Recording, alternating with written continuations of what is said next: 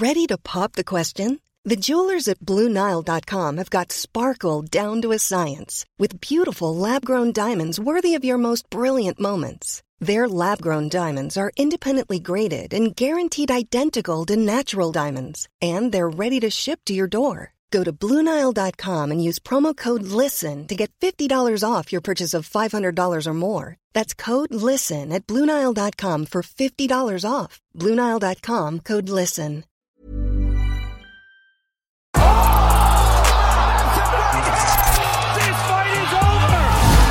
Ja, hi.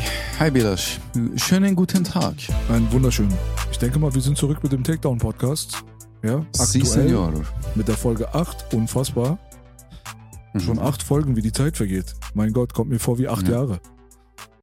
Aber da war ja so eine Evolution hat da stattgefunden. Da hat eine absolute Evolution stattgefunden, definitiv. Charles Darwin Echt? würde sich freuen, auf jeden Fall. 100 Prozent. Ja, also wir haben jetzt gerade eine UFC hinter uns gehabt, UFC Vegas, Andrade gegen Blanchfield, ne? Si. Hab ich, ja, ja, Blanchfield, genau. Ja, ja, richtig, alles Und- richtig. Genau. Wir wollten jetzt vielleicht nicht zu viel und zu lange über diese Fightcard reden. Ähm, wie du schon gerade bemerkt hast, war das mal Chito Vera gegen Corey Sandhagen. So. Das Mhm. war mir auch gar nicht mehr im Kopf, ehrlich gesagt, dass das jetzt irgendwie abgesagt wurde. Aber ja, also ich muss dazu sagen, du möchtest gerne in dieser Folge zum Beispiel Sachen ansprechen, die in den Kommentaren, so sag ich mal, ankritisiert wurden. Sowas wie zum Beispiel, redet doch mal öfter über die deutsche Szene und auch mal andere Sachen außer UFC und so weiter. Euer Wunsch wird heute ein bisschen erfüllt. Saman hat Bock drauf. Der möchte ein bisschen auch über regionales MMA reden. Das können wir auch sehr gerne machen. Aber fangen wir doch mal bei der UFC-Card an, oder?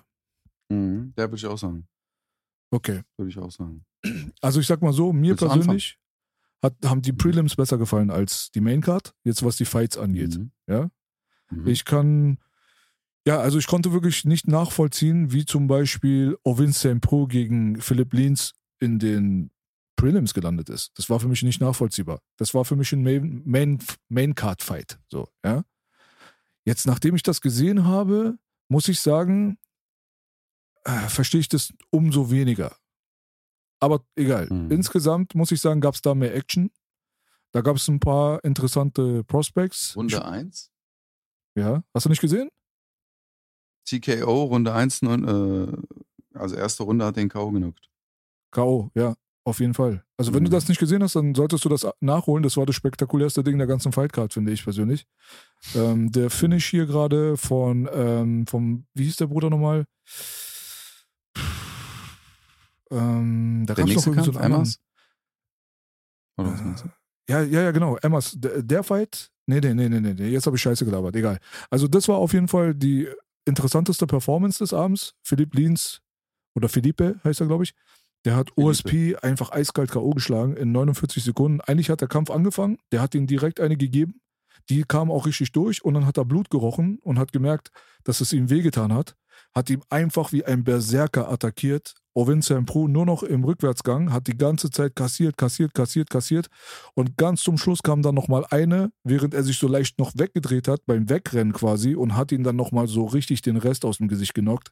Und dann das OSP einfach zusammengesackt und das war's, Alter. Also da, da würde ich mal sagen, okay, Bro. Also wenn du Bock drauf hast, dass die Leute aufmerksam auf dich werden, dass sie sagen, ey, wer ist denn der Typ? Genau so muss man es machen. Applaus dafür. Mhm. Applaus dafür. Ja. Also ich muss zu meiner Schande sagen, jetzt kriege ich wahrscheinlich wieder Shitstorm bei den Kommentaren, wenn wir dann welche hätten. Haha, wenn wir das auf YouTube hochladen. Ähm, aber klar. äh, dass ich ja, wie kann ich denn mich mit Belasch zusammensetzen und dann aber nicht die Prelims gucken? Ja, kommt vor, gerade bei so einer Maincard und wenn man vielleicht noch private Sachen zu erledigen hat. Gerade an einem Wochenende ist es manchmal ein bisschen schwierig.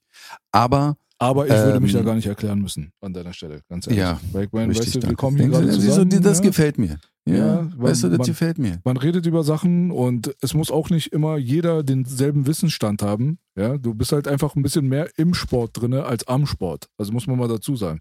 Das ist auch ein ganz, ganz übliches Richtig. Phänomen, dass die Leute, die Vollzeit trainieren, ob die selber Coaches sind oder ob die, vor allem wenn sie Fighter sind, dass sie zum Beispiel den Sport nicht so fanmäßig verfolgen. Wie viele Kämpfer kennst du Mhm. da draußen, die sagen, äh, ja, weiß ich nicht, habe ich gar nicht gesehen, interessiert mich nicht. Äh, Mhm. Leute, es gibt Fighter in der Richtig. UFC, die gucken keinen ein- einzigen anderen Fight. Außer es läuft irgendwas Relevantes in ihrer Division so.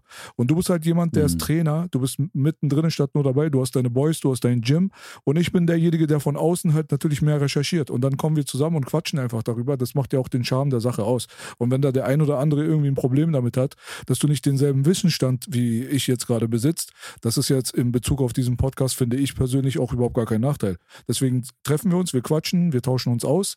Der eine kennt sich in der Sache ein bisschen besser aus, der andere kennt sich in der anderen Sache ein bisschen besser aus. Wenn wir jetzt über deutsches MMA reden und vor allem was die praktische Seite angeht, da bist du dann natürlich dann näher am Feld.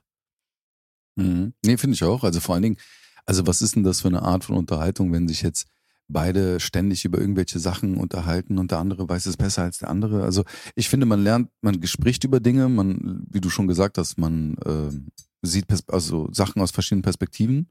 Gerade wie jemand wie ich, der jetzt im Sport ist, wie du schon gut und schön erklärt hast. Ähm, und dadurch, glaube ich, auch einen anderen Input und auch die Sachen vielleicht auch anders, anders sieht als du. Verstehst du? Und das finde ich halt auch letztendlich. Und das macht uns ja auch aus. Und das finde ich auch, macht mir Spaß. Das macht der ganzen Sache Spaß, weil wir uns unterhalten und jeder irgendwie, glaube ich, dazu gewinnt, was Information und vielleicht auch Austausch angeht, was den Sport angeht.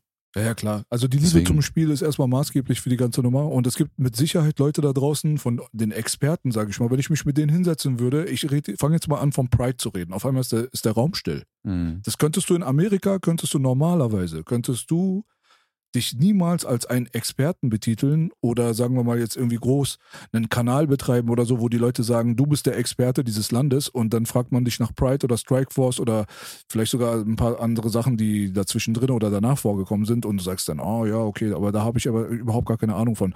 Äh, kennst du dich aus mit äh, dem The Ultimate Fighter? Hast du die erste Staffel gesehen? Oh nee, da war ich jetzt ein bisschen zu jung.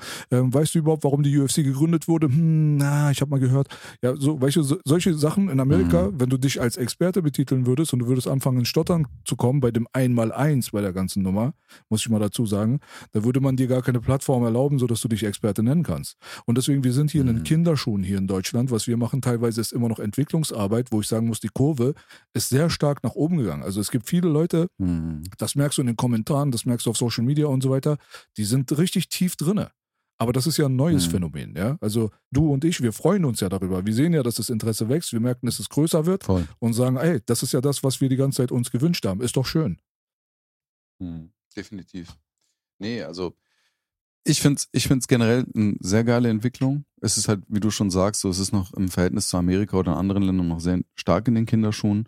Aber es bewegt sich sehr viel, es wird sehr viel getan. Es wird auch gerade im deutschen, also deutschen MMA äh, viel versucht und viel getan, wo ich halt die Arbeit ein bisschen, also wo ich denke, es dauert, wird, das dauert noch ein bisschen. Die sind auf einem guten Weg, aber es dauert noch.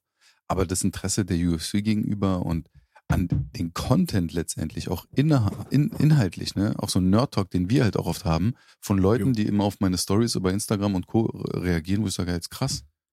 Äh, und gerade wenn du auch namenhafte Events hast, äh, dann sind die Klickzahlen natürlich auch mal andere. Aber du merkst also eine ganz, ganz stark krasse Tendenz. Definitiv. Absolut, absolut. Ich meine, ey, guck mal, was die da drüben haben. Die haben Helwani, die haben Luke Thomas, die haben Mhm. äh, Bloody Elbow, die haben MMA Fighting, die haben SB Nation, die haben MMA Junkie, ja, die hatten früher Sherdog, also deren Kultur alleine insgesamt, was die Informationsquellen und so weiter angeht, ist ja ewiges Kulturgut schon in der ganzen MMA-Szene Mhm. dort drüben. Da drüben gibt's richtig so MMA-Journalismus. Weißt du, was ich meine? So, weißt Mhm. du, wenn, wenn du Kevin Ioli dort hast, so, der dann Dana irgendwelche Fragen stellt, der ist, der ist sogar, der kommt rüber wie ein Casual, weil er eigentlich aus dem Boxen gekommen ist, musst du mal überlegen. John Morgan und so Mhm. weiter sind halt richtig drinne, das ist deren Leben, das ist deren Brot, so, weißt du, die verdienen sich damit ihren Mhm. Lebensunterhalt. So. Und wenn du Mhm. dann nach Deutschland guckst, merkst du, hier ist Pustekuchen, Bruder. Pustekuchen. Mhm. Und das, das meine ich halt damit voll. Wenn sich deutsches MMA dann irgendwie natürlich dann dementsprechend positioniert hätte oder würde in Zukunft, ja, wenn es jetzt um äh, hochrangige Kämpfer geht, die dann auch in der Oberliga mitspielen, dann würde das hier auch natürlich groß werden. Aber man darf einfach nicht vergessen, dass wir aus einer Fußballnation heraus gerade sprechen. Wir sind nicht die Ringkampfnation, Taekwondo-Nation oder Karate oder äh, geschweige denn MMA-Nation, so, ne? Das muss man einfach mal festhalten. Mhm. Mhm.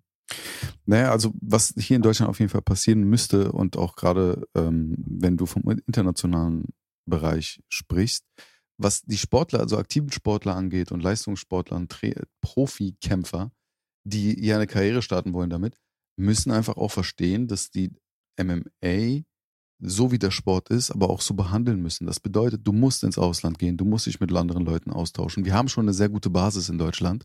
Wir haben immer mehr Leute, die schon aktiv in der UFC gekämpft haben, ihr Wissen schon wieder an die nächste Generation weitergeben, ähm, wo wir noch relativ am Anfang sind. Ne? Genau. Aber es ist interessant zu sehen, wie sich das Ganze entwickelt, weil wir gerade auch Leute haben, die dann sagen, ey, pass auf, alleine ich aus meinem Bereich, ne? Ich versuche zu sagen, ey, man muss Zeit, Geld, Energie investieren, um sich ein gewisses Wissen anzueignen, äh, um sich mit bestimmten Dingen auseinanderzusetzen. Und im Zeitalter von einer richtigen Amateurliga, die international ist und also die vorhanden ist, die IMMMAF zum Beispiel, die jetzt vor kurzem, vor zwei Wochen, glaube ich, äh, die Weltmeisterschaft in Serbien stattgefunden hat, die immer größer wird, Jahr, von, Jahr zu Jahr, und du dich da enorm austauschen kannst mit, mit anderen Leuten. Also mit wirklich Erfolgs- Menschen, die in diesem Bereich Leute hochgezüchtet haben zu UFC-Kämpfern und die ganze Nation vertreten und unter den ersten drei Plätzen in meinem Amateurbereich sind. Also eine riesige Szene, die auf einmal sich für dich als, als Laie aus Deutschland auf einmal öffnet. Verstehst du? Und du dich dann einfach ganz anders auch mit der Materie auseinandersetzen kannst. Du musst dich mischen, du musst, was sagt ja der Sport selbst, du musst dich weiterentwickeln und darfst nicht festfahren in bestimmten Dingen. Und das ist ein ganz, ganz großes Problem, was ich in Deutschland halt auch mal wieder sehe. Aber es entwickelt sich. Es kann sich jederzeit in eine andere Richtung schießen, aber es entwickelt sich. Und bis jetzt sehe ich, hat es Tendenzen, dass es Hoffnung, es hat Hoffnung. Sag's mal so, es hat Hoffnung. Ja, lass uns mal zu Deutschland vielleicht gleich nochmal im Anschluss kommen. Äh, schließen wir ganz kurz die Fightcard am Wochenende ab. Wo mhm. wir schon angefangen haben, bringen wir das doch einfach mal zu Ende. So viel ist dazu nicht zu sagen, ja. wie gesagt. Wir haben dort als Hauptkampf dann Jessica Andrade gegen Aaron Blanchfield gehabt und ähm, mhm. mich persönlich überrascht das jetzt nicht wirklich, dass Blanchfield mhm. gewonnen hat und dass sie sie vor allem submitted hat, weil das ist halt genau das, was mhm. Aaron Blanchfield so ausmacht. Letztes Mal, glaube ich, die Leute, die sie nicht auf dem Radar gehabt haben, inklusive mir selbst, ich hatte hier und da mal was gehört, aber so als ähm, ja, junger, junger, aufstrebender Prospect, ja. Ähm, mhm. Junge, aufstrebende ProspektInnen, sorry. Ja, und äh, da hatten man den Namen gehört, dass sie vor allem im Grappling-Bereich halt eine absolute Granate sein soll.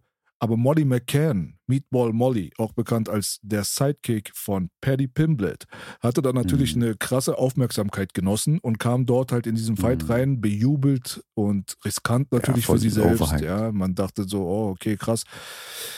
Ist ja auch geil. Sie hatte auch wirklich, wirklich sehr, sehr, wie soll ich sagen, ähm, sie hatte aufregende Performances. Das hatte sie wirklich. Ja, mhm. und dann auch noch die ganze Crowd und die ganze Nation im Rücken zu haben. Ich fand diesen Molly McCann-Hype relativ cool. Also ich war da voll dabei so. Macht Spaß, alles gut. Mhm. Aber man hatte nicht gesehen, was sie auf dem Boden drauf hat. Und Blanchfield war halt eine sehr, sehr große Gefahr für sie. Und ich glaube, das war so der letzte Punkt, den die Leute gebraucht haben, um zu erkennen, dass Blanchfield nicht irgendjemand ist, den man zu unterschätzen hat. Nein, sie ist im Gegenteil ein Title-Contenter. Ich wäre sehr überrascht darüber, wenn sie nicht als nächstes gegen Valentina Shevchenko, mein Gott, viel zu spät heute, gegen Valentina mhm. Shevchenko äh, um den Titel kämpfen würde. Davon gehe ich ehrlich gesagt mhm. aus. Und was geil wäre, wäre eigentlich, wenn man das so sieht, Verlierer gegen Verlierer. Das macht jetzt gerade diese Damendivision so ein bisschen lukrativer, weil da, wo die Andrasch gerade nicht punkten konnte, und zwar auf dem Boden. Da ist sie dann aber schon ein Powerhouse im Stand, muss man dazu sagen. Es gibt sehr, sehr wenige mhm. Frauen, überhaupt egal wo im MMA, die diese Knockout-Power besitzen wie Jessica Andrasch. Und in dem mhm. Augenblick, wenn sie jetzt auf dem Boden verloren hat und wir einen Title-Contender haben mit Aaron Blanchfield, wäre es eigentlich für meine Logik eigentlich Matchmaking-mäßig perfekt, wenn man sie mit der Verliererin dann zusammentun würde von Aaron Blanchfield. Dann soll doch Molly McCann und äh, Jessica Andrade das nächste Mal so eine richtige Schlacht mhm. sich liefern, weil die beiden werden keine das Takedowns glaube ich. Ja. Ne? Und dann hast du den Kneipenfight überhaupt so. Und das wäre doch Bombe. Also ich war voll dabei. ich, hab, ich musste gerade lachen, weil ich mir das gerade wirklich vorgestellt habe und dieses Bild einfach, die Andrade, wie sie auch immer so breit, also so sehr steht, sehr offen steht und reinbrettert und die andere Ey, ja, natürlich. also geil. definitiv. Das wäre ja. geil. Aber ich muss leider sagen, also ich, ich glaube, die Chevchenko wird die äh, Blanchfield fressen. Wirklich fressen. Chevchenko ist ab, also anderes Level, brutal, finde ich. Weil ich fand jetzt auch ihre Stand-Ups von der Blanchfield, die Stand-Up-Skills jetzt nicht so besonders. Und da ist Valentina Shevchenko natürlich auch sehr unique, ja, als Frau so ein krasses Stand-up und auch Ringen und äh, Boden zu haben äh, in der Gewichtsklasse. Ähm, deswegen sehe ich sie als Favoritin. Aber ja, es ist eine absolute plausible Möglichkeit, Variante und äh, du solltest als äh, Praktikant bei der UFC als Matchmaker anfangen hier, Belasch. Als Praktikant sehr gerne. Glaube ich, wäre eine gute Idee. Ja, man, auf jeden Fall. Idee. Dann hol, dann hol ich Weil dann Dana bist du White in seinen vier, Kaffee. fünf Jahren bist du so, dann bist du Matchmaker dann. Ja, Nee, ey, aber ja, macht absolut Sinn. Matchmaking in, ja, da kommen wir zum nächsten Thema. Also zu der Zeit, wo Joe Silver noch der Matchmaker der UFC war, da hat man gemerkt, dass die Firmenphilosophie einfach so gefühlt einfach das Gegenteil war von heute. Weil, wenn du dir heutzutage Mhm. solche Fightcards anguckst, da denkst du dir sogar als jemand, der tief drin ist, wer sind die zum Teufel? Also es gibt so Mhm. viele Signings, aber es gibt auch mittlerweile Leute, die ich auch kenne, die sehr, sehr unbekannt sind, von denen ich mich selber echt frage, was sie in der UFC zu suchen haben. Kein Spaß. Ja, so mehr Mhm. oder weniger. Und bei Joe Silver, da wurden teilweise Superstars rasiert. Da hat dann Rampage irgendwie seinen Vertrag verloren und so ein Scheiß. Das musst du dir mal überlegen. Es war richtig cutthroat. Also wenn du damals als Superstar sogar drei Niederlagen hintereinander gehabt hast, dann musstest du um deinen Job zittern. Heutzutage kommt es einem so vor, als wenn sie echt hin zu Kunst zeigen, damit sie quasi die Zukunft sichern und dass die jungen Talente und so dann vielleicht eventuell nicht bei der Konkurrenz landen. Aber da mach doch eine B-Liga auf. Dann nenn es doch nicht die Mhm. Ultimate Fighting Championship, sondern nenn es dann einfach so UFA. Die erste Bundesliga, Ja? zweite, ja. Ultimate ja, Fighting Runner-Ups mhm. oder irgendwas. So. Oder 100%. B-Liga oder wie auch immer. Und die Leute, die dann Mhm. dort Champion werden, die es schaffen, sich richtig nach oben zu arbeiten, mehrere Siege zu etablieren und so weiter, fütter sie rein in die A-Liga. Alles gut. Aber dann können wir uns Ja. diese komischen Apex-Fight-Cards einfach mal sparen, die einfach keine Sau Ja, interessieren. danke. Sorry, aber ist so. Richtig. Ey, voll krass. Also, wo du es gerade auch ansprichst, ich meine, jeder von uns hat ja schon mal gehört, dass die genau so etwas planen. Also eine weltweite, globale Liga. Ich weiß jetzt nicht, also das, das switcht auch immer von MMA, was war das? Ultimate World Federation, bla, MMA, keine Ahnung. Äh, wo, dann hieß es einmal die PFL, aber der Grundgedanke ist überall derselbe. Eine internationale Liga zu schaffen, einen Transfermarkt zu schaffen, mit verschiedenen Vereinen, die verschiedene Sportler unter Vertrag haben, sozusagen wie Bayern München oder LA Lakers oder bla bla, wie alle, die auch beim Basketball oder beim Football oder an, beim Fußball heißen. Und dort weltweit eigene Ligen existieren und dann eine sozusagen Art von Champions League, wo alle halt die ersten aus allen Ländern sozusagen und dann dort kämpfen können. Das schafft einen Transfermarkt, einen internationalen für junge Sportler, dann Förderung, dann Sport ist akzeptiert, kriegt, wird sub- subventioniert vom Staat und bla bla bla. Die Idee gibt's ja schon länger. Und äh, weiß nicht, ob du das mitbekommen hast, denn hat auch mal der Helwani hatte mal darüber berichtet, dass sich scheinbar Leute zusammengetan haben aus dem Footballbereich, Basketball, ehemalige UFC-Champions und hast du nicht gesehen, um genau sowas zu planen. Ja, damit du genau sowas umgehst, was die UFC gerade macht, weil ich stimme dir hundertprozentig zu, dass das sich so, also diese Apex-Veranstaltung, die auch am Sonntag, die war einfach eine absolute Katastrophe. Also ich muss ehrlich sagen, äh, also bis auf ein Fight von der, von der Maincard fand ich alle beschissen. Die anderen waren unterhaltsam, aber es war, wo du dann auch sagst, Alter, was, was, wer, wer hat den erlaubt, A, in der Maincard von der UFC zu kämpfen und überhaupt auf dieser, unter diesem Namen? Aber ja. Ich bin gerade sehr weit ausge, habe sehr weit ausgeholt, ich weiß, aber du merkst, es, es gibt viel darüber eigentlich auch zu reden. Ja, auf aber jeden ich habe versucht, die Kurve wieder zu der Fightcard zu kriegen, weißt du? Ja, hast du auch gut gemacht, muss ich sagen. Also, ich stimme dir zu. Die Fights auf der Maincard, die waren wirklich jetzt nicht die brachialen Bomben. Da muss man aber dazu sagen, meiner Meinung nach war, also nach, laut meiner persönlichen Meinung wirklich, war auf dem Prelims der letzte Fight und zwar Nasim Sadikov gegen äh, Evan Elder. War eigentlich prinzipiell meiner Meinung nach der stärkste MMA-Fight. Also wenn man jetzt laut Technik geht und äh, Athletik und wie auch immer, dann gewinnt dieser Kampf für mich Fight of the Night. Ja, relativ späte TKO durch Dr. Stoppage. Okay, aber bis zum Schluss, so sauber die Jungs gekämpft haben, technisch einwandfrei teilweise, einwandfrei ist, ein, einwandfrei ist vielleicht ein bisschen zu hoch gegriffen, aber wirklich gute Leistung im Vergleich zu dem Rest auf, Auf, der auf Card. der Prelim-Card. Prelim Card, aber der Hauptkampf der Prelim Card, ja. Das kann sich jeder mal Mhm. nochmal reinziehen, finde ich persönlich. Hochwertigstes MMA der Fight Card, insgesamt technisch gesehen. Aber Mhm.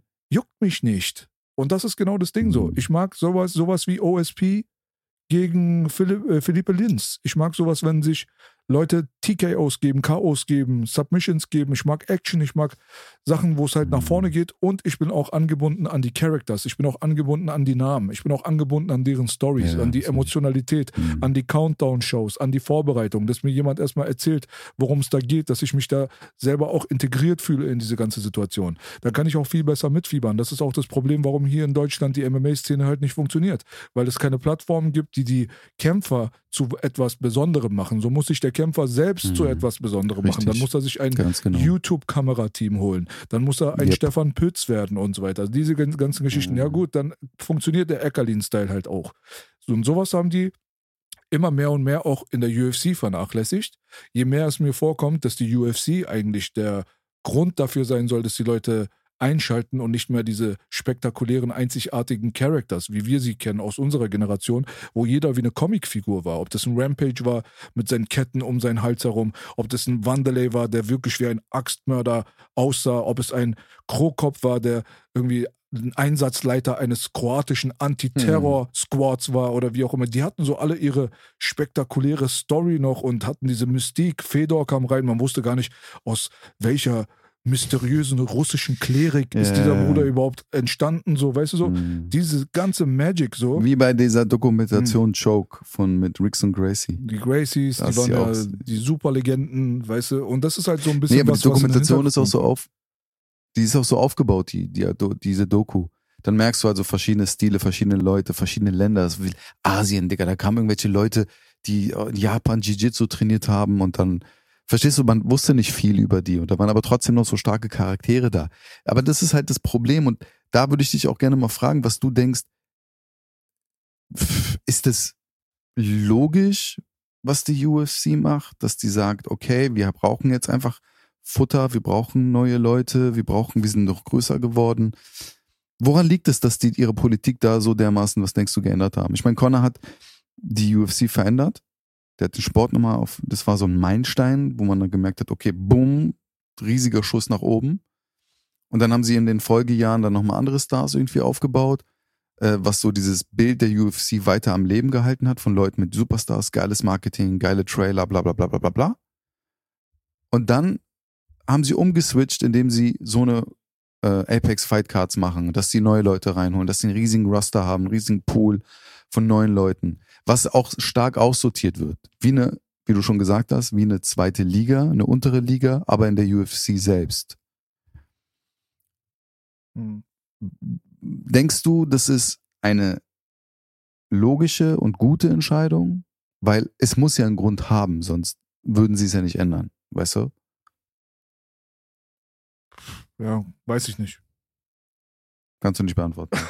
kurz, kurz und knackig. Ich weiß nicht, was in deren Köpfen vor sich geht, aber die machen schon einiges richtig halt. Ne? Also wir sind halt von Mhm, außen jetzt richtig. so, die, wir sitzen auf auch. der Couch und sind die Fußballtrainer und sagen so, ey, kannst besser als der Trainer. Ja, ey, manche Sachen kommen aus dem Fußvolk auch, die wirklich besser funktionieren würden, weil man, wenn man in der Industrie selber ist, dann vielleicht irgendwie zu nah am Baum ist, um den Wald zu erkennen. So, auf der anderen Seite muss man dazu sagen, es ist halt auch einfach eine Gewinnmaximierungsfrage. Wir haben es dort einfach jetzt Ja. gerade mit WME, IMG zu tun, wir haben es mit Endeavor zu tun, wir haben es halt mit einem Milliardenkomplex mittlerweile zu tun, über 4 Milliarden Transfermoney erstmal, um das Ding zu kaufen und dann auch noch Gewinn maximieren.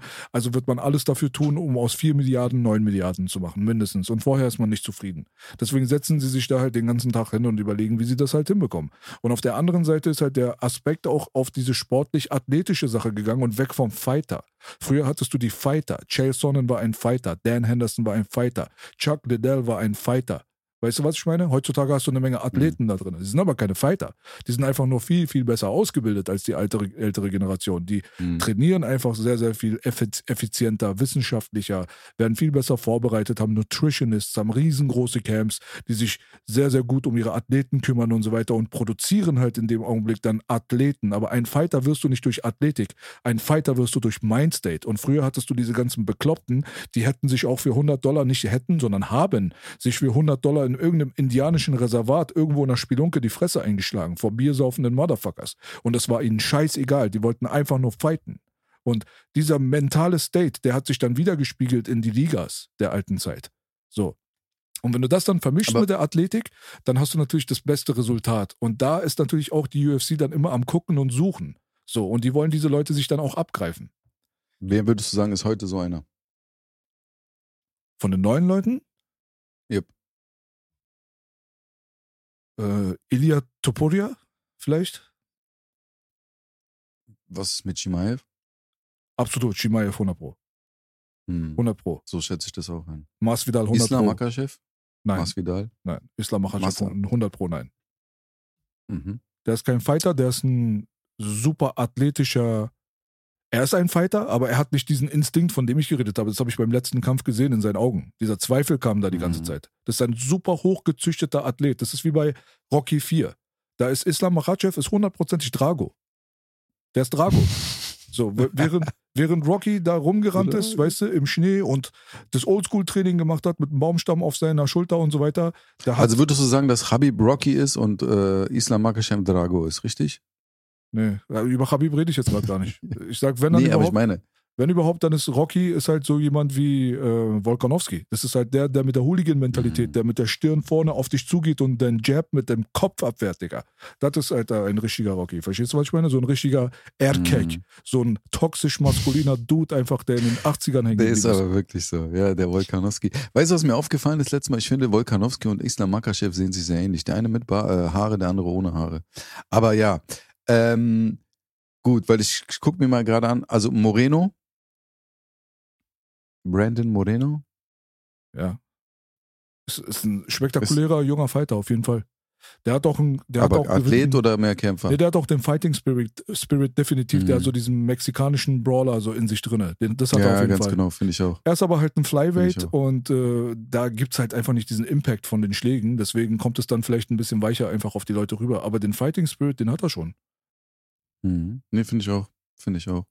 Ja, aber ich weiß, was du meinst. Also, es, aber ich glaube, das ist halt eine Sache, die so einhergeht einfach mit Geld und äh, Vermarktung und Größe und Werbeverträge. Ich meine, damals hast du es ja selbst gesagt, die haben ja verhältnismäßig zu heute nichts verdient.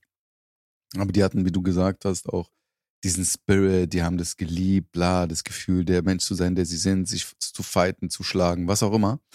Aber es, ich finde es ich find's gut, aber ich finde es auch gut, dass es so sich in diese Athletik entwickelt hat. Also wirklich Athleten zu sein, weil du kannst nur als Athlet ähm, Teil dieser sportlichen Weltgemeinschaft sein. Um das zu sein, um Geld zu verdienen, um ein gutes Leben zu haben und vielleicht auch sich wirklich nur aufs Kämpfen zu konzentrieren und geilere Fights zu sehen. Und man muss auch ehrlich sagen, wir haben zwar Schlachten in der Vergangenheit gesehen, aber technisch haben wir heutzutage auch brutalere Fights gesehen, als wir vor 15, 20 Jahren gedacht hätten. Wenn du die, die ersten UFC-Fights anguckst.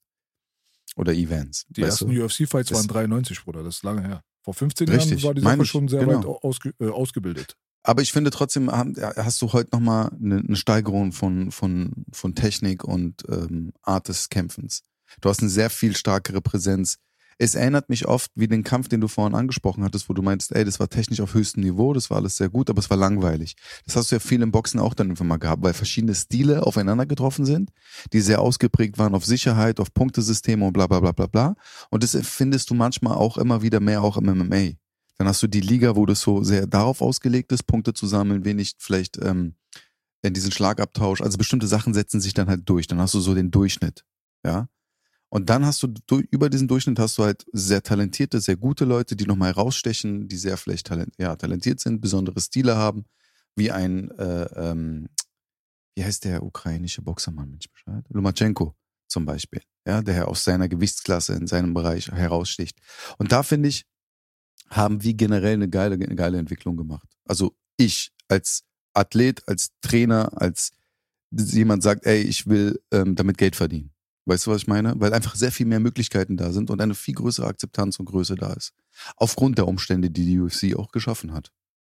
Okay. Ja, ey, wie gesagt, ich, ich bin eigentlich an und für sich bei dir. Ich bin nur nicht ganz bei der Kurve. Also ich finde nicht, dass sich da radikal was verändert hat, sondern halt so eher so nuanciert. Ja, man kann, man kann sich einig sein, dass man sich nicht einig ist bei solchen Sachen, weil letztendlich kann man das auch nicht rausfinden. Wir haben halt noch keine AI, Mhm. die beide kopiert und im Prime Ja. gegeneinander hetzt, so, aber wahrscheinlich bald. Das wird auch bald kommen. Ich bin mir auch sicher, was das nächste, was MMA ablösen wird, wird so Roboterfights mit künstlicher Intelligenz.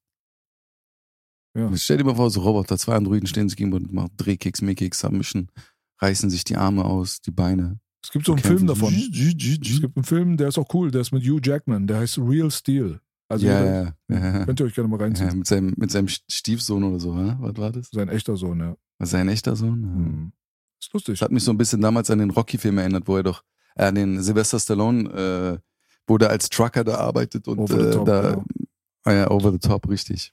Genau daran hat es mich auch erinnert. Nee. Ja. Ja. Ähm, Ganz kurz zur Fight Card Ja, nochmal, damit wir das abschließen. Ja. Ähm, Jordan Wright gegen Zach Pauga. Ähm, gut. Also das ist halt der, Ey. das ist jetzt gerade ähm, der Bruder, danke, dass du das angesprochen hast. ja? Ja. Das ist Co-Main. Danke, dass du das angesprochen hast. Vielen Dank. Zach Was Pauga, war zu sagen dazu? ja, Zach Pauga kommt eigentlich normalerweise aus dem Schwergewicht und hat äh, verblüffendes Boxen an den Tag gelegt. Wirklich bemerkenswert. Also für die Light Heavyweight Division muss ich sagen, eine der, eine der starken, besseren Performances in Richtung MMA-Boxen. Ähm, Also das, allein deswegen kann man den Bruder mal so ein bisschen ähm, auf der Linse behalten. Das auf jeden Fall. Ansonsten sehe ich da jetzt nichts Großartiges mehr außer Jim Miller gegen Alex Hernandez. Also äh, Alex Hernandez ist in die UFC gekommen und hat wirklich sehr starke Mhm. Wins dann mit nach Hause geholt. Also muss man schon sagen, also die Leute, die er besiegt hat, ist Mhm. unter anderem Benil Dariush, ja. Und der Krass. hat den K.O. geschlagen. Und äh, der hat Olivier Aubin- Aubin-Mercier hat er besiegt, auch ein starker Kämpfer aus dem GSP-Team. So, dann ist es halt so ein bisschen bergab gegangen, weil er, nachdem er von Donald Cerrone dann den ähm, Knockout per Headkick natürlich dann kassiert hat, ist er, soweit ich weiß, dann in der Gewichtsklasse dann hochgegangen und im Welterweight war er überhaupt nicht erfolgreich. Jetzt ist er wieder zurück zu Lightweight gekommen und hat gegen einen wirklich respektablen Veteran wie Jim Miller dann seinen Sieg geholt und auch sehr dominant. So, das heißt also, welcome back, Alex Hernandez. This Mother's Day, celebrate the extraordinary women in your life with a heartfelt gift from Blue Nile. Whether it's for your mom, a mother figure, or yourself as a mom, find that perfect piece to express your love and appreciation. Explore Blue Nile's exquisite pearls and mesmerizing gemstones that she's sure to love. Enjoy fast shipping options like guaranteed free shipping and returns. Make this Mother's Day unforgettable with a piece from Blue Nile. Right now, get up to 50% off at BlueNile.com. That's BlueNile.com. Vielleicht wird da ja was draus. Im Lightweight sieht er auf jeden Fall relativ gefährlich aus. Und ansonsten, glaube ich, kann man sich die Fightcard so mehr oder weniger sparen. Ich muss auch ehrlich sagen, das war auch der einzige Fight, wo ich dachte, wow, die Brüder haben sich richtig gegeben. Stark, ja. Ja, also das war wirklich eine gute Schlacht. Und ähm, also zu diesem Jordan Wright, da wollte ich auch mal sagen, also das war auch, also das ist so, du, du merkst, ich bin schon wieder sprachlos. Ey, das ist Co-Main Event UFC Apex, bla bla bla, scheißegal. Aber der Typ hat nicht, also der hatte gar keine Ahnung, also hat nichts von Cagework verstanden, habe ich das Gefühl gehabt. Also Basis hat ihn einfach gefehlt. Der Typ hat ihn doch die ganze Zeit, wenn ich den Kampf jetzt nicht gerade durcheinander bringe, aber er hat ihn doch die ganze Zeit gegen den Cage gepinnt und am Ende hin dann praktisch die ganze Zeit zugedrückt und unter Druck gesetzt. Da konnte er nichts umsetzen. Wo ich dachte, Alter, was macht er denn da? Aber ja, ähm, was mich auch sehr, wenn ich jetzt mal so gerade mich abfacke über Leute und die irgendwo kämpfen, was mich sehr abgefuckt hat, der Kampf war von dem Mil äh, William Knight und dem Marcin Marcin Parschino, dieser Pole. Marcin, Mhm. spricht man das aus? Ahnung. Äh, auch da, Alter. Äh, auch da so, was, was, was ist das? Also ich wäre als Matchmaker stinksauer auf diese Leute und würde sagen, okay, du bist jetzt einfach gekündigt. Ja, also im Großen und Ganzen fand ich es auch als eine sehr starke Enttäuschung, habe ich das empfunden. Äh, die ganze Fightcard, bis auf ein, wie gesagt, zwei Dinger vom Main Event. Bin ich bei dir. ja, weiter genug geht's. geredet darüber. Alles gut. Ähm, so viel Aufmerksamkeit hat die Fightcard dann auch nicht äh, verdient, Ja, mehr oder weniger. richtig. Ja. Ganz genau. Äh, deswegen weiter im Programm. Als nächstes hätten wir, äh, weißt du was, für Veranstaltungen gerade auf uns zukommen? Sie. Willst du, willst du die von mir wissen? Upcoming Events? Oder was meinst du? Ja, Was weißt war- du Bescheid war- oder nicht? Ja. Ja. Was ist denn Ich da, worauf man Bescheid. sich freuen kann? John Jones gegen Gunny. Das ist klar, ja. Dann. Äh, Was ist da davor mit äh, äh, Nikita Krylov gegen den, Ryan gegen Span? Spawn. Interessiert dich das? Span, Spawn. Äh, ja. Beides Dark Horses in der Light. Heavyweight Division auf jeden Fall. Also ich würde sagen, das sind beide die, die beiden interessantesten Light Heavyweights gerade, die nicht in der äh, Championship, Championship Contention gerade ein Mitspracherecht haben. Nikita Krylov ist wirklich ein super stabiler Fighter und er hat auch einen Zahn zugelegt, kommt mir so vor in letzter Zeit. Auf der anderen Seite haben wir Ryan Span, der endlich mal trainiert. Laut eigenen Aussagen hat er nie trainiert, bevor er seine anderen ja. UFC-Fights gehabt hat, weil er hatte Arbeit und hatte kein gutes Camp und es gab keine Konzentration auf dieses MMA-Ding. Wenn das wirklich wahr ist, dann ist er ein absoluter Ausnahmeathlet, muss man dazu sagen. Und äh, er ist auch wirklich brandgefährlich. Ich würde sehr gerne solche, also er hat Dominic Grace zum Beispiel K.O. geschlagen als letztes. Er hat Ion Kotolaba submitted. Okay, er wurde submitted selbst von Anthony Smith, aber Anthony Smith ist einer der besseren, wenn nicht sogar besten Grappler in der Division. Mhm. Und hat halt einen Ellbogen mal abge abbekommen von Johnny Walker. Ansonsten ist er in den letzten 1, 2, 3, 4, 5, 6, 7, 8, 9, 10, 11, 12, 13 Kämpfen außer diesen beiden nicht unbesiegt, sondern hat die halt gewonnen. Also er ist halt 11 zu 2, so mäßig. Und das ist echt eine gute, starke Leistung. Und ich freue mich auch, Ryan Span zu sehen, weil der Potenzial hat. Der hat wirklich Power und hat spektakuläre Finishes. Mhm. Ich kenne mich jetzt nicht so im Detail aus wie du mit den Jungs, aber den Nikita, dessen Namen ich jetzt nicht aussprechen will, weil du mich damit überhaupt nimmst, äh, den kenne ich. Den Ryan Span hatte ich jetzt nicht so auf dem Schirm also das Gesicht kommt mir bekannt vor, ich habe den schon ein, zwei Mal gesehen, aber also ich verfolge das jetzt nicht so jeden Einzelnen, weißt du? Ja, behalte mal im Auge. Ich also, glaube, das vom Mann von nee, nee, Ryan Span, definitiv. man kann so ein bisschen was von dem erwarten in Zukunft. Das kann man auf jeden Fall. Ja. Gut. Deswegen, also ich werde ihm auf jeden Fall geben. Du weißt, auf den Sonntag ist das immer gut. Aber wo ich mich halt besonders darauf freue, finde ich halt die UFC 285. Dann danach Peter Jahn gegen Diashvili, dann Edwards gegen Usman 3. Äh, dann wird hier Vera und Sandhagen wahrscheinlich nachgeholt. Und dann hast du nochmal den Rückkampf zwischen Pereira und Adesanya. Ja, und dann hast du noch Max Holloway ha gegen Arnold Allen dahinter genau. direkt. Also genau. ein, eigentlich ist Richtig. jede einzelne Fightcard jetzt gerade, die in Zukunft kommt, ist auf jeden ja. Fall spektakulär. Da will man, glaube ich, das nachholen quasi, was man die ersten zwei Monate verpasst hat, weil die waren mhm. relativ überschaubar. Mhm. Nee, finde ich auch. Das definitiv. Also magst du jetzt über die äh, upcoming Fights sprechen oder nee, sollen nee, wir nee, ein bisschen auf diese deutsche Geschichte genau, eingehen? Genau, lass uns äh, kurz noch über Deutschland reden, dass es auch nicht zu lang wird heute. Ähm, du mhm. wolltest gegenüber äh, zum Beispiel die deutsche Szene, aber auch über Veranstaltungen reden. Jetzt vor kurzem war Octagon wieder, ne? Ja, genau. Also ich muss ehrlich sagen, die ganzen Veranstaltungen haben mich noch nicht so abholen können, muss ich ehrlich leider sagen. Ähm, weil mir da so dieses gewisse Ding fehlt. So das, was du vorhin auch meintest, so, ey, schaff doch mal einfach so ein bisschen Stars, gib doch mal das Gefühl irgendwie. Erzähl mal Geschichten, erzähl mal Stories. Bau mal was auf. Bau mal einfach, weißt du, als Veranstalter, als Organisation, das ist, scheint mir oft einfach, es ist einfach so eine Abfertigung. Ja, ey, wir haben jetzt Geld, wir machen jetzt eine Veranstaltung, wir wollen jetzt Tickets verkaufen, wir haben unsere Sponsoren, bla bla bla. Aber das war's. Ich weiß es nicht. Es hat mich, es ist so nichts was mich so überzeugt. Ich meine, ich gucke mir jetzt, ich habe mir jetzt am Wochenende NFC, NFC habe ich mir angeguckt am Wochenende.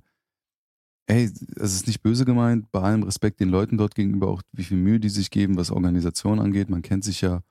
Ähm, und auch viele, die dort gekämpft haben. Aber das ist so, wenn ich da niemanden kenne, gucke ich mir das dann auch nicht an, so, weißt du, und das ist auch nicht so, wo ich sage, wow, ey, da kommen regelmäßig geile Fights oder junge Talente.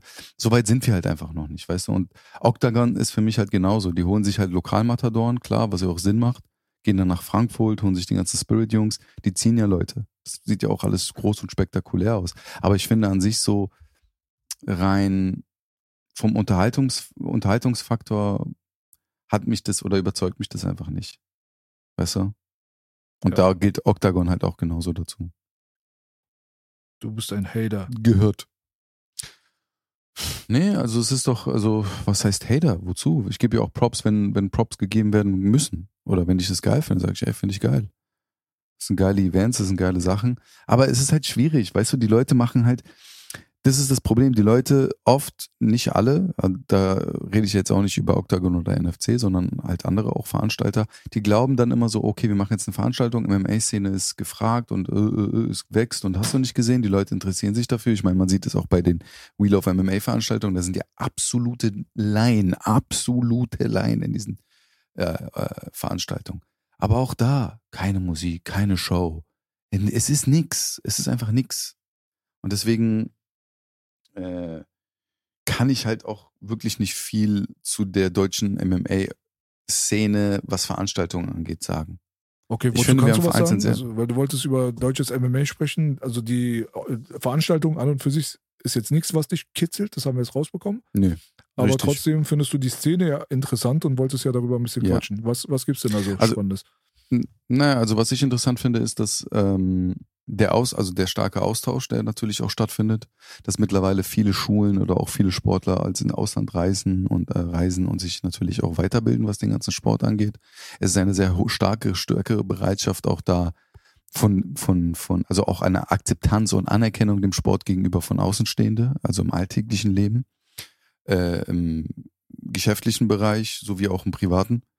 Ähm, aber ich finde generell die Nachfrage und die Förderung von Amateuren, das, was ich vorhin auch schon so angeschnitten hatte, es gibt halt immer mehr Leute, die international kämpfen, die sich äh, sehr intensiv mit dem Sport auseinandersetzen, seit Jahren, jetzt irgendwie zurückkommen in das Land, sozusagen mal, jetzt wenn ich das mal so ein bisschen bildlich äh, äh, besprechen tue, ähm, dann kommen die zurück in dieses Land und geben halt ihr Wissen an eine sehr motivierte, hungrige, junge Generation weiter, die sehr stark natürlich auch davon geprägt ist, dass MMA cool ist, dass es für Stärke steht, für Respekt, für dies, das, das, jenes und dadurch eine sehr starke Identifikation von jungen Menschen ge- gegenüber diesem Sport natürlich nochmal äh, stattfindet.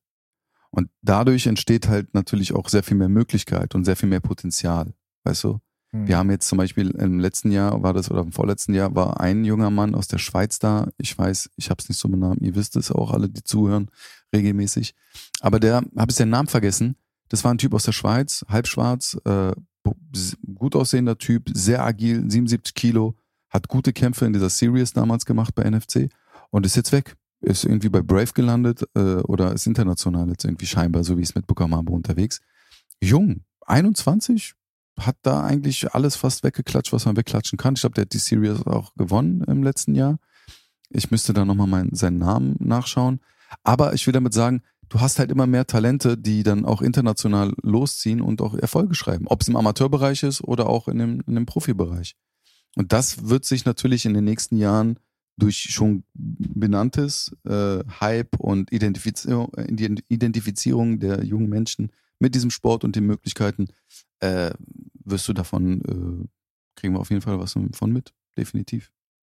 Weil ich meine, ich sehe, weißt du, ich sehe es ja, ich sehe es ja, wie MMA in Berlin war vor, vor 13 Jahren, 2010, 2009, weißt du?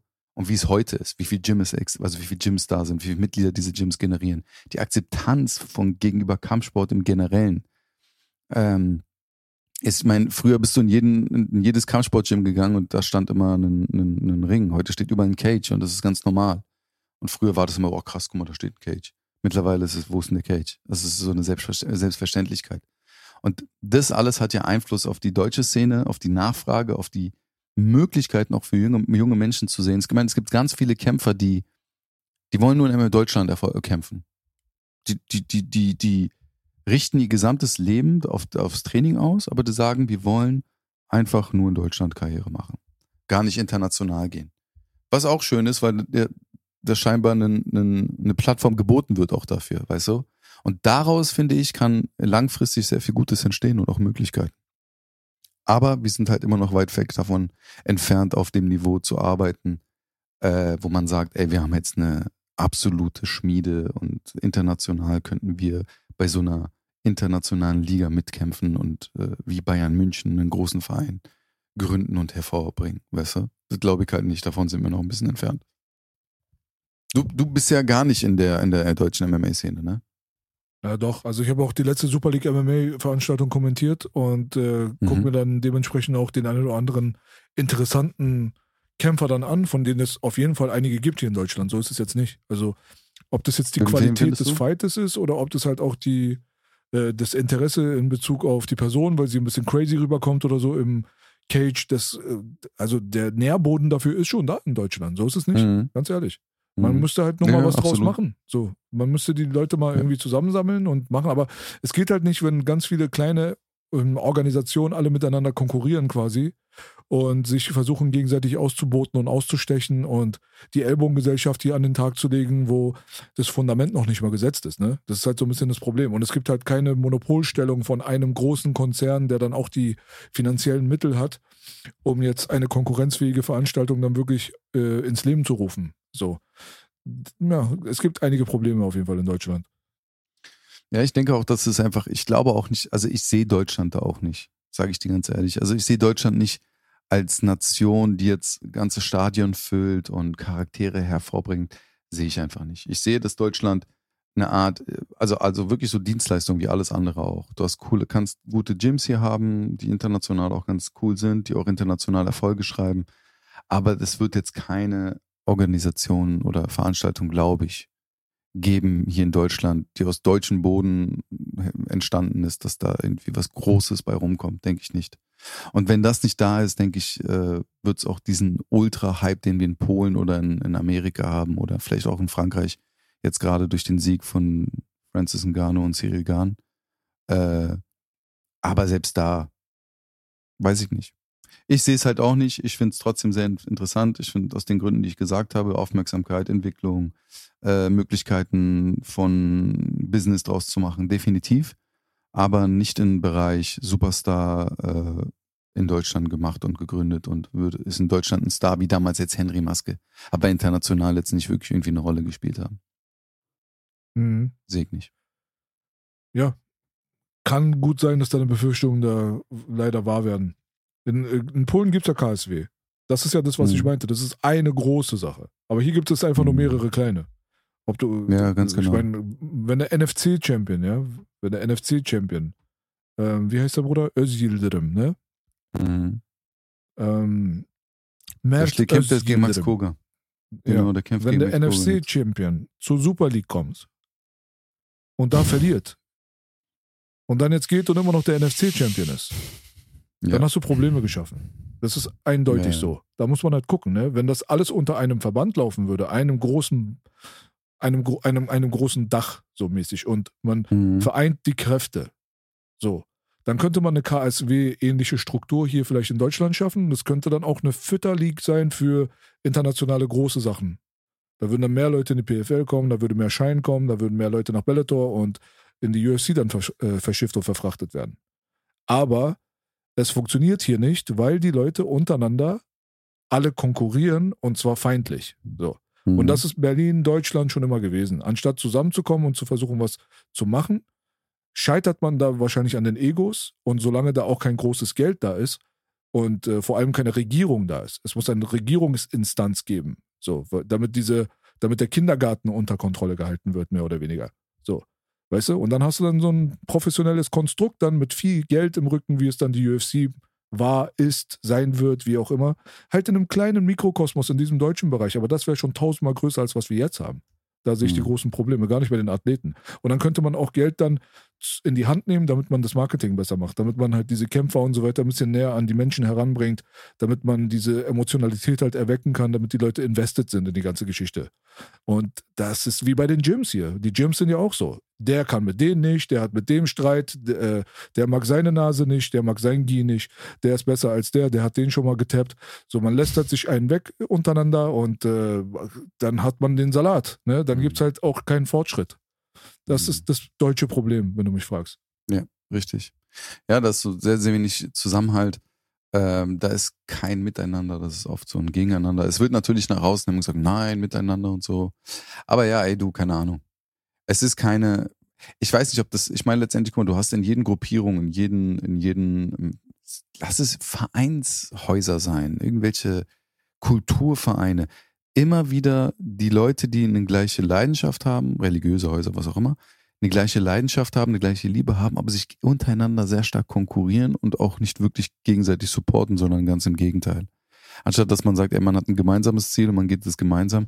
Ich weiß nicht, ob das es ist kein einziges MMA-Phänomen, es ist einfach ein menschliches Problem, weißt du? Also das ist ein Problem, was ein Mensch generell hat, egal in welchen äh, Kreisen er verkehrt letztendlich weißt du? Aber. Guck mal, wie hat die UFC das gemacht? Die UFC war kurz vor der Pleite, ja? UFC hat das Glück gehabt, dass Ultimate Fighter 1 gekommen ist und Bonner und Griffin sich einfach mies aufs Maul gegeben haben mit einem Mhm. Live-Fernsehen, ja, Mhm. auf einem großen Ta Kanal wie Spike TV. Und die Leute haben sich das gegenseitig einfach mundpropagandamäßig Mhm. während dem Kampf schon haben die Leute Ja, sich gegenseitig angerufen und haben gesagt, du Ja, musst guck mal, einschalten, ja. du musst. Also du hast da so eine Initialzündung so. Die, die UFC an und für sich hat aber als Regierungsorgan dann, dadurch, dass die anderen gescheitert sind, hat sie ja die fähigen Menschen, inklusive Sto- Scott Coker, dem heutigen Bellator-Präsidenten, der eine Zeit lang, nachdem Strikeforce aufgelöst wurde, dann für die UFC gearbeitet hat. Mhm. Inklusive dieser Leute haben sie von Pride und von Strikeforce und WEC und so weiter nicht nur die Talente sich genommen, sondern haben auch die fähigen Leute sich genommen und innerhalb der Firmenstruktur eingebunden. Mhm. Also wenn hier in Deutschland jetzt jemand wirklich was machen will, was groß ist, dann müssen Leute kommen, die raubtiermäßig einfach wirklich Raubtierkapitalismus-mäßig, die kommen, die haben das Geld, die machen jetzt was und ihr anderen seid jetzt scheißegal, weil wir sagen jetzt einfach mal, wie es läuft. Solange ihr den Kindergarten macht, irgendwie zehn Veranstaltungen, äh, zehn Veranstalter untereinander, die halt das machen, was sie jetzt gerade machen. Ja, dann sind wir halt da und zeigen euch, wie es geht. Aber das müssen Leute sein, die müssen fettes Money in der Tasche haben.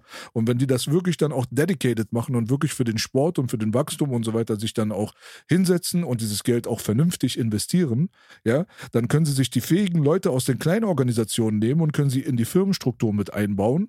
So dass es halt nicht zehn kleine Organisationen gibt, die sich unnötigerweise selbst bekriegen, sondern halt eine große Organisation, vielleicht nochmal eine kleine, etwas kleinere und dann noch eine etwas kleinere. So. Mhm. So, dann ist es okay, ja.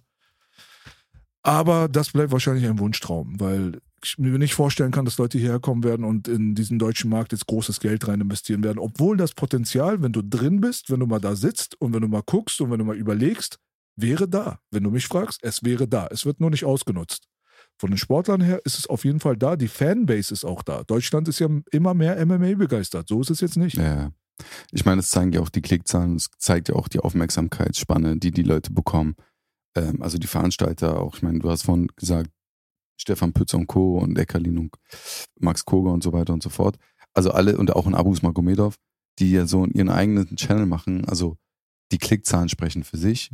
MMA-related Videos äh, sprechen für sich, die Klickzahlen. Da braucht man nicht drüber zu sprechen. Ich habe nur, als du auch gerade das erzählt hast oder beziehungsweise deinen Standpunkt klar gemacht hattest, gerade überlegt, ey, selbst wenn das passiert so, die nächste Schwierigkeit ist es ja, er hat, also gibt das Land die interessanten Menschen und Sportler her? International gibt es das her? Welche Marketingstruktur steckt dahinter? So, weißt du, das ist halt auch sehr wichtig. Wie viel kann man rausschlagen? Weißt du, guck mal, wenn ich jetzt ein Gym öffnen will, dann weiß ich, okay, ey, pass auf, das und das machen die Konkurrenz. Okay, das können die verdienen, das ist das Potenzial, das ist der Marktwert, das ist der Markt, das Marktpotenzial, was existiert. Welches Marktpotenzial hat, hat Deutschland überhaupt? In jeglicher Hinsicht. Wie viel Umsatz kann ich überhaupt damit machen? Wie, viel, wie, wie groß kann ich das werden lassen? Wie viel Geld ist da überhaupt drinne? Und rentiert sich das Ganze? Ich meine, das ist ein riesiges Invest. Ne? Die Marke aufbauen, die Organisation, die ganze Produktion der Veranstaltung, das Matchmaking, die Budgets, äh, das, das Marketing, Alter. Weißt du, wie musst du das vermarkten, dass du sagst, ich muss, mach es in diesem Land so weit, dass meine Sportler so einen Hype haben, dass die bei Nike einen Deal bekommen und am Kudamm irgendwo hängen. Verstehst du, was ich meine? Wie jetzt ein Fußballer oder so. Ist es überhaupt möglich? Ist es nicht möglich? Ist es realistisch? Und das sind so eine Punkte, weiß ich, das kann, da habe ich, kann ich nicht sagen, weiß ich nicht. Ich weiß aber halt nur, was ich beurteilen kann, ist, dass, was du auch schon beobachtet hast, ah, die Klickzahlen hochgehen, die Tickets immer mehr, also die Leute sich mehr dafür interessieren, weil da eine größere Bereitschaft da ist und wie die Gyms in Deutschland gefüllt sind. Und ich war ja, wie du weißt, lange unterwegs auch mit der Cam und habe die ganzen Gyms besucht und das war überall voll. Also es gab keine Stadt, in der ich war, wo die Gyms in der Primetime natürlich abends dann nicht extrem voll waren. Sei das Hannover, sei das München, sei das, keine Ahnung, Düsseldorf, äh, Stuttgart, wo auch immer. Frankreich, in Paris, klar, da, aber da äh, war das jetzt mal beim Factory was anderes. Aber überall waren die voll. Hamburg voll. Berlin voll. Also die Berliner Szene ist auch sehr übersichtlich. Also es gibt ja jetzt nicht viele Gyms. Aber also gibt es einige, aber die man halt so kennt und die auch halt eine, eine große äh, Zahl an Mitgliedern haben. Aber ich sag ja, überall läuft's. Und daran, daraus kann ich halt schließen, dass, wie gesagt, dass die Bereitschaft eine, da eine, eine höhere ist. Und ich sage das halt immer wieder. Also wir sind ja gerade beim MMA gefühlt wie, keine Ahnung, äh, Deutschrap am Anfang vor seinem Hype oder äh, äh, ähm, Ja. äh, ich hatte gerade ein anderes Beispiel, was sehr passend war, aber ich habe schwupps den Faden verloren. Ja, also marketingmäßig geht es, glaube ich, darum, dass man, ähm, also wenn man sich mal anguckt, was die, in, die erfolgreichsten UFC-Events sind, dann merkt man halt einfach, dass das Publikumsinteresse immer nur dann wirklich auch funktioniert, wenn da irgendeine Story dahinter ist. Die Story ist halt einfach ganz wichtig. Und die, solange Deu- Deutschland keine Stories erzählen kann, dann wird sich auch überhaupt nichts daran ändern. Mal abgesehen davon, dass Fußball wirklich eine ganz andere Welt ist, auch Fußball macht auch im Vergleich zum internationalen UFC viel, viel mehr. Also die Leute, es gibt Mhm, keinen ja. äh, Cristiano Ronaldo oder sowas, da kommt McGregor auch nicht ran. Deswegen, das ist so ein Ja. internationales Phänomen. Äh, Obwohl der laut Forbes mehr verdient hat als er. ja, was In dem, welchem Jahr war das? Das, äh, 2000? guckt ja, ja. ich meine, ein- wie viele Instagram-Follower hat der eine, wie viele der andere, egal. Es geht jetzt erstmal so darum, wenn du dir die 15 erfolgreichsten UFC-Events aller Zeiten einfach mal reinziehst, ja?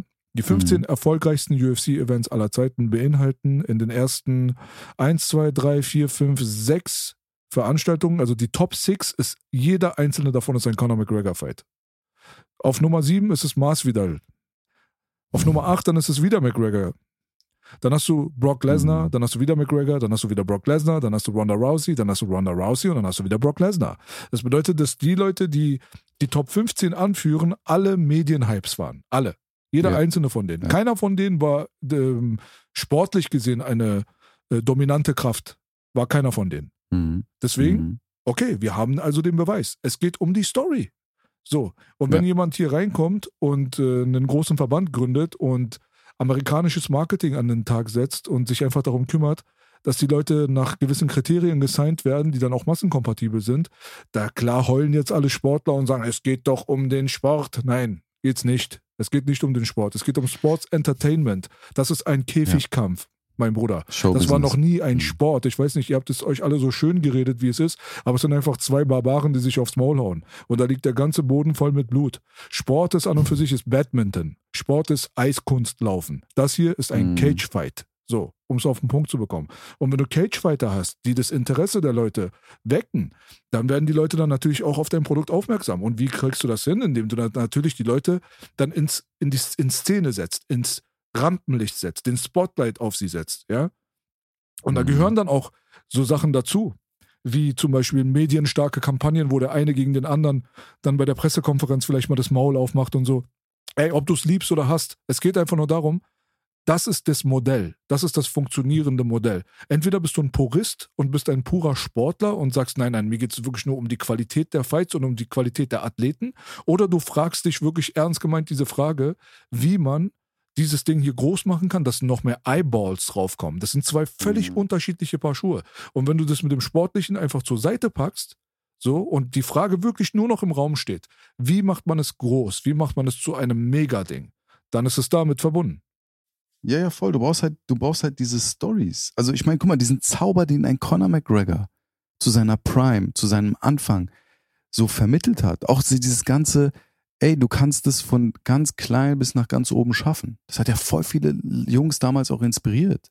Guck mal, ich habe letztens mit meinen Jungs drüber geredet, da meinte auch der eine zu mir, er meinte, ey, wir haben, wegen ihm haben wir angefangen mit dem Sport, der Elbert, weißt du? Er meinte, ich wusste vorher gar nicht, was MMA richtig ist, aber die Geschichte, die dieser Connor erzählt hat letztendlich, Dicker in Irland, hat da gelebt, scheinbar, äh, von Sozialhilfe gelebt, hat dann sich hochgekämpft, hat eine große Fresse gehabt, äh, hatte dann das ganze Team und mit diesem Ido-Portal und dieses ganze Bewegungsmovement und ich mache jetzt auf bösen Motherfucker.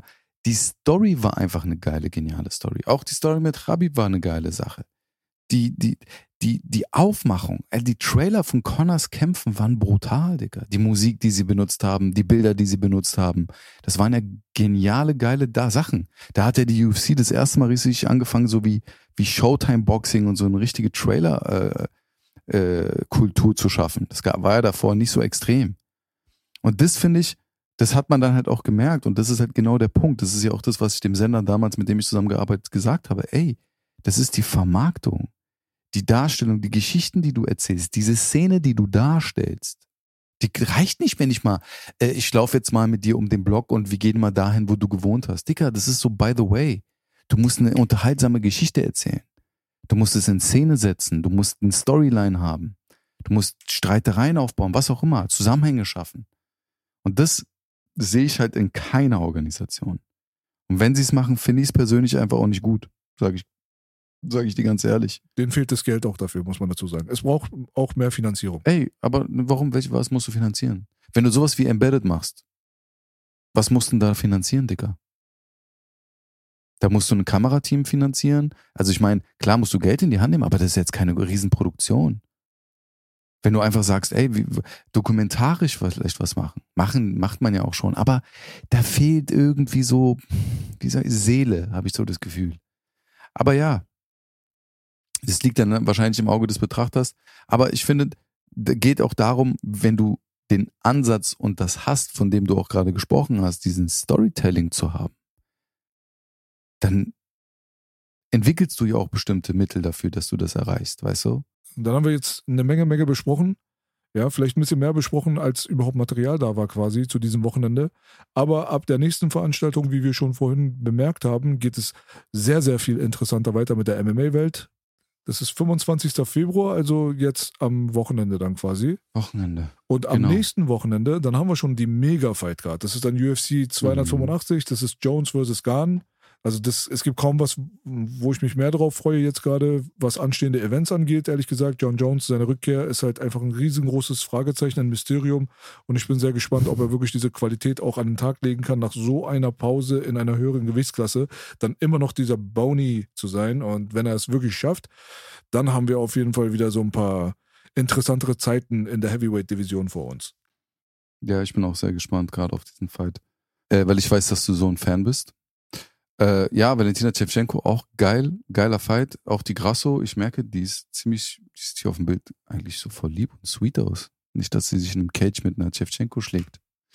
Mhm. Ähm, ja, ich finde auch den Rachmanov, der kämpft auch da. Jauki Pauki. Chef Kedabe, ja. Gegen den, ja, Mann, gegen, ey, seinen Trainer, der ihn praktisch seit der Jugend trainiert hat, den habe ich kennengelernt, by the way. Echt? Weil wir vorhin das Thema hatten mit international, ja, ja, ja. Ich bin auch ziemlich dicke mit seinem Sohn. Der Sohn lebt hier, dreimal das du raten, in Berlin.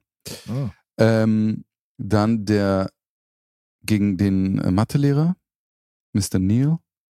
Jeff Neal, ja. Ich finde, der sieht aus wie ein Mathelehrer. Ja. Aber er haut doll zu für den Mathelehrer. Yep. Ja, ja, hundertprozentig. Also der Hooker kämpft auch auf der Fightcard. Oder Bo Nickel, oh. hallo. Bo Nickel. Aha. Und Garbrandt. Oh. Der wird wahrscheinlich wieder K.O. gehen. Ja, an sich, ey, geile Fightcard, Alter. Auf jeden Fall. Ich wusste nicht, dass Cody Garbrandt kämpft, Alter. Krass. Du hast recht. Ich gucke auf Topology gerade, da ist der Fight dann auch gelistet. Ian Gary ist auch ein krasser Prospect aus Irland. Also den muss man auch äh, im, im Visier behalten, definitiv. Das ist schon auf jeden Fall heftig, was die hier gerade bieten. Deswegen, das ist schon eine fette Fightcard. Also ich freue mich. Ich wünsche auf jeden Fall noch einen schönen Abend, mein Bester. Jawohl, dir auch, euch auch da draußen. Wir sehen uns in alter Frische, hören uns in alter Frische, besser gesagt jetzt erstmal. Mhm. Und zwar wahrscheinlich dann schon nächste Woche. Si, Senor. Bis dann. Wir sind raus. Baby, baby.